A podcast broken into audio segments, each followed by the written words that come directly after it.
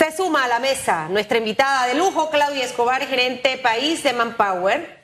Y definitivamente que hablar de oportunidades de empleo, eso es como, como musiquita al oído de muchas personas en estos tiempos, Claudia. Y ustedes en Manpower han trabajado un último estudio, básicamente, eh, que ya de hecho el año pasado nos habías hablado, de la opción de que muchos empleadores en este momento panameños están reportando sólidas intenciones de contratación. Y esto en, un, en un margen del primer trimestre del 2023. Porque es música al oído para toda esa gente que en este momento quizás está sin trabajo, está en búsqueda de eso. Háblanos un poquitito eh, de esa encuesta expectativa de empleo 2023 eh, para este año. Bueno, muchas gracias por la invitación primero que nada. Eh, sí, nuestra encuesta para este primer trimestre que abarca de enero a marzo muestra eh, una tendencia neta del 39%. Esto se saca porque de 200 empleadores entrevistados a nivel nacional, 58% declaró que tiene intenciones de aumentar su planilla.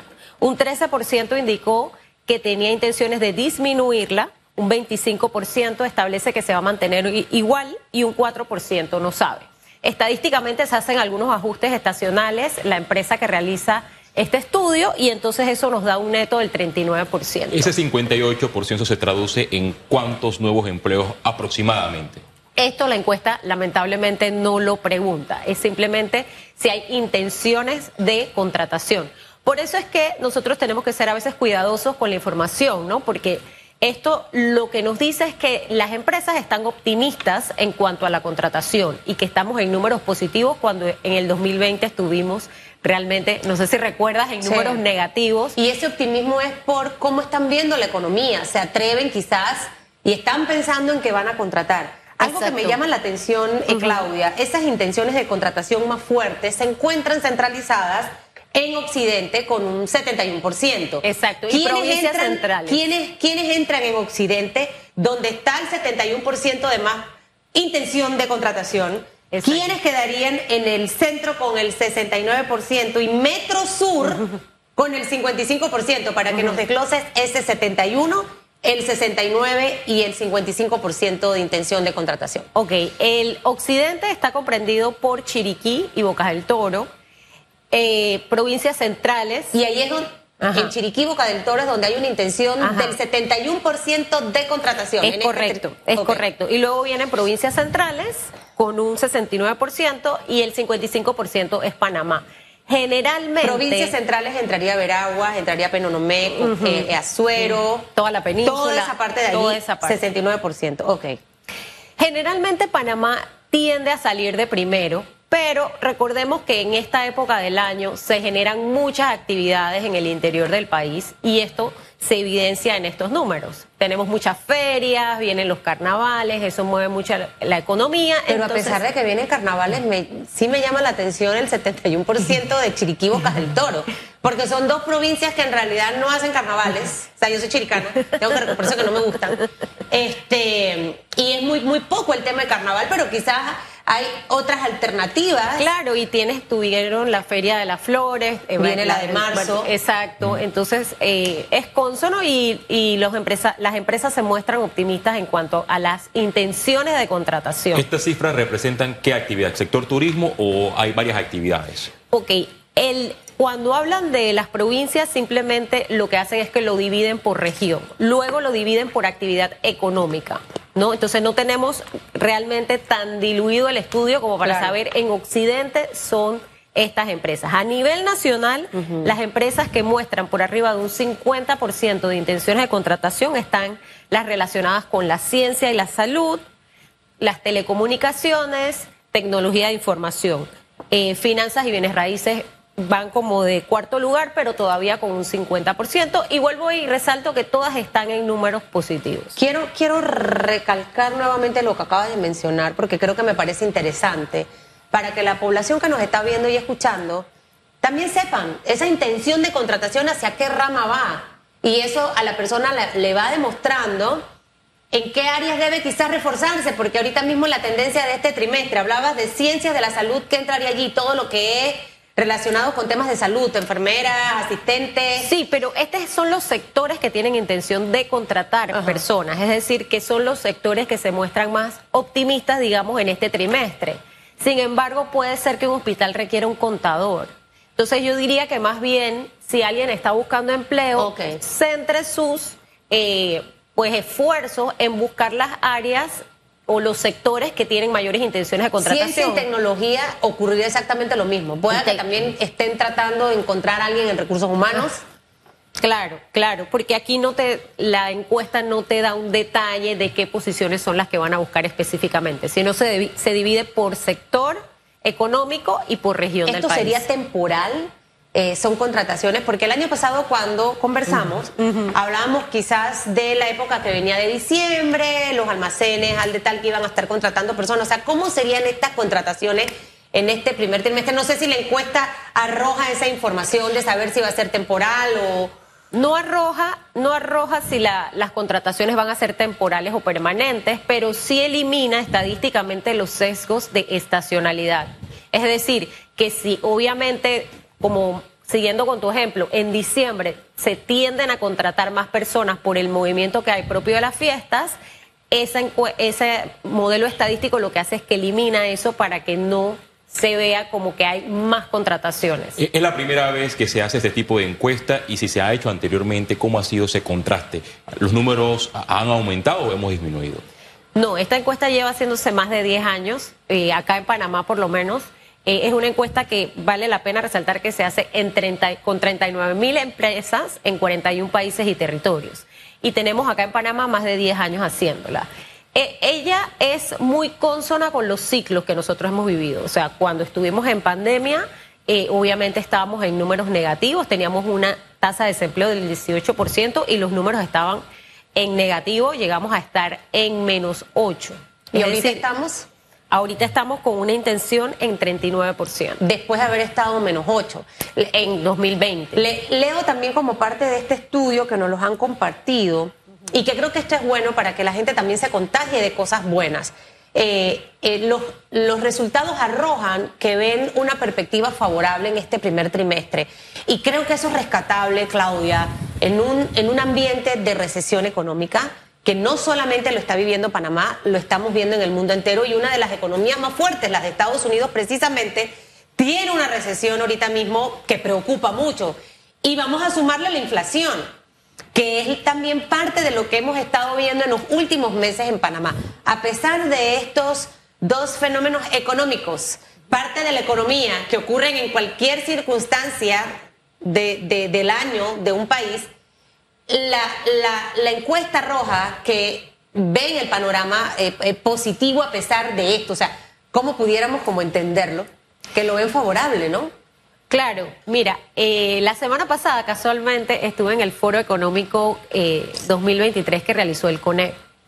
Y allí también, a pesar de que nosotros tenemos ciertos retos, y esto mm, no significa que tenemos que taparnos los ojos frente a la realidad, económica de nuestro país, también lo que nos, lo que nos mostraron los panelistas fue que Panamá es un país resiliente, Panamá tiene una expectativa de crecimiento eh, importante con relación al resto de los países de América Latina y lo que tenemos que hacer es tomar las medidas pertinentes, eh, tanto con políticas públicas como la empresa privada, para sacar este país adelante. Nosotros venimos de un efecto rebote, eso es importante mencionarlo, pero se estima que nos vamos a mantener pues ya un poquito más estables en lo que sigue del año. Otra de las cifras que me llama la atención en este informe es que en las expectativas de contratación colocan a Panamá con un 39%, le sigue Costa Rica 35%, Canadá 34% y mencionan otros países con un índice inferior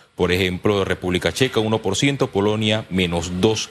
Eh, y la expectativa indica que eh, la contratación en sí se centra en el área de tecnología. Panamá tiene el recurso humano para hacerle frente a esta contratación que se vislumbra para los próximos meses. Bueno, específicamente para los tres próximos meses, como no sabemos qué tipo de vacantes se están buscando, no sería serio de mi parte decirte que ahí hay una brecha. Sin embargo, sí tengo que reconocer que nuestra encuesta de escasez de talento sigue estando alto el porcentaje. El año pasado, que es la encuesta que se lanzó en octubre del año pasado y que usamos para hasta octubre de este año, señaló que hay un 64% de dificultad para las empresas para encontrar el talento que necesitan. Entonces sí sigue abriendo una brecha entre lo que necesita la empresa y lo que de lo que dispone el mercado. Quisiera resaltar en esta parte porque esta parte a mí me apasiona. Siempre que viene Claudia yo la hablo porque yo siento que nosotros los seres humanos tenemos muchos talentos, la verdad. No los utilizamos. A veces ni siquiera sabemos las cosas buenas en las que somos. Y, y resalto aquí la palabra demanda. Hay una demanda de búsqueda de talento. Mire, ¿sabe qué es lo bueno? Usted que me ve, que me escucha, que hay gente y hay empresas que sí están buscando talento. Lo, lo negativo sería, Claudia, que nadie estuviera buscando talento porque estamos eh, sobrepasados en personal. No, sí estamos en búsqueda de ese talento y nos quedamos cortos. Nos quedamos cortos y esa es una realidad. Y siento que frente a eso tenemos como país un gran reto de preparar a nuestros niños, a nuestros jóvenes, a esos chicos que luego van a la universidad para precisamente desarrollar eso. Eh, sé que esta encuesta de la que estamos hablando ahorita mismo no tiene tanta relación con los estudios que ustedes han hecho de talento, pero sí me gustaría cerrar con esto. Primero, tenemos un buen trimestre. Hay una intención de contratar a gente para trabajar de muchas empresas, sector salud, sector de la ciencia y sector de la tecnología, eh, eh, están en esa intención. ¿Dónde? Chiriquí y Boca del Toro, allá donde van a contratar más gente. Luego vengo con un sesenta y tanto por ciento para la región de Azuero y en Metro, entonces tengo una menor cantidad, pero sí están en esa búsqueda de contratar gente. Ahora hay que aprovechar, porque no tenemos tanto talento. ¿Hacia dónde eh, pudiéramos encaminar a la población? Cada vez que alguien me dice que estudio, yo le digo, por favor, no abogado, no vayas a estudiar para ser periodista ahorita mismo, ni nada que tenga que ver con comunicación, te lo ruego, te lo imploro porque te vas a frustrar, porque no están los trabajos y me da dolor ver a gente de mercado y publicidad haciendo otras cosas que no tienen que hacer. Entonces, ¿hacia dónde debiéramos encaminarnos eh, un poco? Quizás los chicos que ahorita mismo están entrando en marzo a sexto año o los que acaban de salir, que dicen que estudio, hacia dónde voy, porque allá hay una demanda. Pero para que esa demanda me mire, yo tengo que entrar en esa competencia de lo que están buscando. Mira, yo no me canso de decirlo que nosotros tenemos un eh, déficit en el nivel de inglés que hay en nuestro país y de hecho hay estudios que lo muestran. Eh, a nivel de América Latina estamos en uno de los niveles más bajos y eso no nos hace competitivos ni como país ni como personas, somos profesionales que todavía no hablamos ese idioma.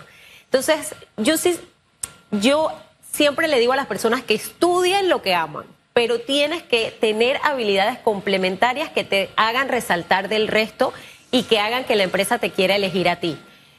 A, veces la gente cuestiona el nombre de la encuesta porque dicen aquí hay talento. Y sí, hay talento, pero cada vez nos volvemos más especializados. Así es. Entonces tú necesitas Quizás eh, tienes un talento para la profesión que estudiaste, pero adicional a ello necesitas hablar inglés, necesitas desarrollar habilidades digitales. Todos hoy día tenemos que desarrollar habilidades digitales para poder estar a la vanguardia.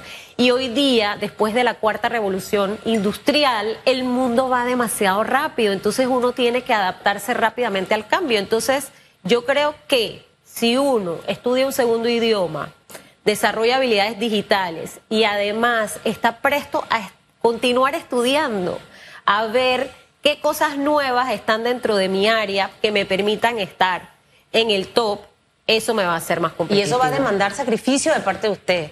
O sea, yo todos los domingos tengo clase desde las 7 de la mañana como hasta las 10. Y mientras estoy en clase, estoy también adelantando trabajo.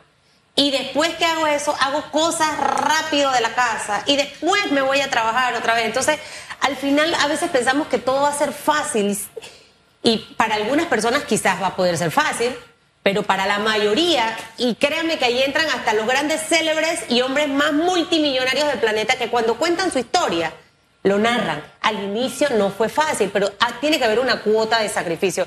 A mí me pone de verdad que muy contenta y transmito este, este mensaje a, muchas de esas empresas que nos ven a diario, esas pymes, las micros, las medianas, las pequeñas y las grandes, y, obviamente escuchar que hay intención de contratación Eso me, eso me dice que este año va a ser bueno. Este año va a ser bueno y tenemos que estar con esa mentalidad y prepararnos para lo bueno. Porque uno nunca deja de aprender. Siempre tú tienes que estar en esa constante para poder que podamos evolucionar. Con respecto a los números de Panamá, el mundo está igual. Eh, porque, porque ustedes hacen estudios en otros países. O sea, ¿cómo estamos en comparación a, otras, a otros continentes? Bueno, para este trimestre Panamá está de número uno con mayores intenciones que el resto de los países encuestados. El trimestre anterior estuvimos dentro de los seis primeros y ahora pasamos al número uno, lo que refleja es que quizás los otros países están siendo un poco más cautelosos con sus intenciones de contratación.